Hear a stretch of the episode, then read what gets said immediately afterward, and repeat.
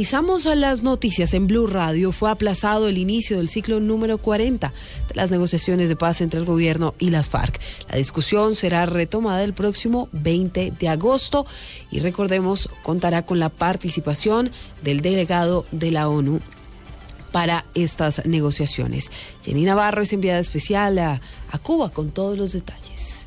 Las delegaciones de paz, tanto del gobierno como de la FARC, decidieron el jueves pasado aplazar el inicio del ciclo para este jueves 20.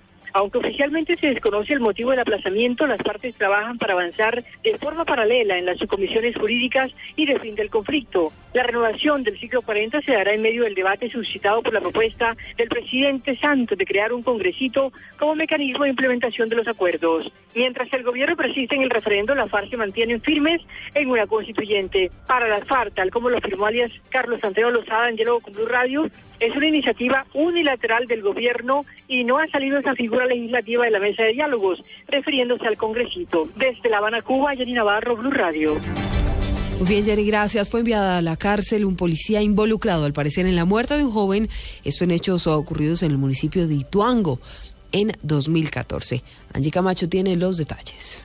Los hechos se remontan al 2 de enero de 2014, cuando según versiones del oficial, esa noche se habría escuchado un disparo que provenía de un bar en el sector de Santa Rita, municipio de Ituango, en Antioquia. En su momento, aseguró el oficial que un joven de 19 años, en aparente estado de alicoramiento, se habría acercado a la estación de policía y confrontado a los uniformados, indicándoles que él acababa de realizar el disparo y que no entregaría el arma. Según la versión del uniformado, los agentes le solicitaron una requisa y en ese momento el joven habría emprendido la huida, por lo que los policías se habrían dado a la persecución. Cuadras más adelante, según el relato del policía, el joven disparó contra los uniformados y estos reaccionaron causándole la muerte. Sin embargo, la historia dio un giro inesperado cuando se conoció por los investigadores que había inconsistencias en la versión del uniformado, ya que al parecer ni los vecinos ni los clientes del estadero, ni incluso el propio comandante del puesto de policía habrían escuchado los tiros, por lo que el dictamen forense determinó que el disparo no entró de frente, como lo señaló en su momento el acusado, sino que habría sido un tiro por la espalda. El oficial no se allanó a los cargos de homicidio agravado y fue enviado a la cárcel. Angie Camacho, Blue Radio.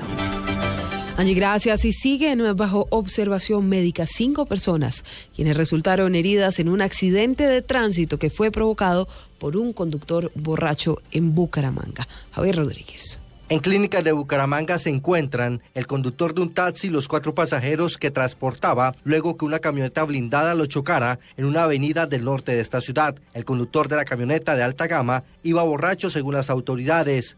Sobre el estado de salud de los cinco heridos, Gerardo Hernández, jefe de tránsito, señaló. Bien sufrieron lesiones en el accidente de tránsito. Villalba Morocho Blanca, Gómez Duarte Blanca, Amorocho Rico Wilson y una menor de edad embarazada, Duarte Gómez Diana. Todos fueron llevados a centros asistenciales de la ciudad. Llevó la peor parte en el accidente de tránsito porque el vehículo lo impactó lateralmente. Según el reporte oficial, el conductor de la camioneta que chocó el taxi y dejó cinco personas heridas en Bucaramanga tenía grado 2 de alcoholemia. En la capital santanderiana, Javier Rodríguez, Blue Radio. Siete de la mañana, cuatro minutos. Nos vamos con la información internacional porque el atleta Oscar Pistorius seguirá cumpliendo su pena bajo arresto domiciliario, pero además en una mansión Diego Monroy. Silvia, buenos días. Pues el atleta Oscar Pistorius saldrá de la prisión el próximo viernes bajo libertad condicional tras permanecer 10 meses encarcelado por homicidio. Se trasladará a una lujosa mansión de su tío para cumplir el resto de la condena bajo arresto domiciliario. Las autoridades penitenciarias recomendaron en junio la salida de Pistorius por buen comportamiento para el 21 de agosto, por lo que el atleta podrá cumplir el resto de su pena en libertad condicional. Así estaba previsto que el corredor, condenado a cinco años de cárcel por homicidio de su novia, se traslade a su salida a la prisión a la lujosa mansión de uno de sus tíos. Esta mansión cuenta con docena de habitaciones, un gimnasio privado, piscina al aire libre y amplios jardines. Diego Fernando Monroy, Blue Radio.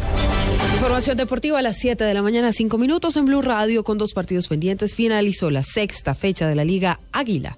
Atlético Nacional sigue como líder del torneo. Pablo Ríos. Hola, buenos días. Solamente se marcaron cinco goles en la jornada de ayer del fútbol profesional colombiano. Deportivo Pasto cayó 3-0 contra Uniautónoma que cada vez aumenta más sus chances de descender a final de año. Deportivo Cali igualó en su estadio sin goles contra Águilas Doradas y sigue sin poder demostrar el nivel que lo hizo dar la vuelta el semestre anterior. Cúcuta y Cortuluá también empataron 0-0 y los vallecaucanos alcanzaron en la cima de la tabla a Atlético Nacional con 13 puntos. Por último, Once Caldas y Jaguares terminaron 1-1 en Manizales. Vale recordar que los compromisos entre Patriotas y Nacional y Millonarios Tolima fueron aplazados. Pablo Ríos González, Blue Radio. Noticias contra reloj en Blue Radio. Siete de la mañana, seis minutos. A la noticia en desarrollo, la aviación del régimen sirio bombardeó hoy de nuevo zonas a las afueras de Damasco. Al menos un hombre murió tras la matanza de ayer en Duma, en la que 96 personas fallecieron y 240 más resultaron heridas. La cifra casi un millón de personas marcharon ayer en Brasil contra Dilma Rousseff y la corrupción. El escándalo de Petrobras, los precios que suben y el empleo que cae fueron los motivos para que los brasileños vestidos de verde y amarillo se volcaran a las calles para exigir la salida de la presidenta.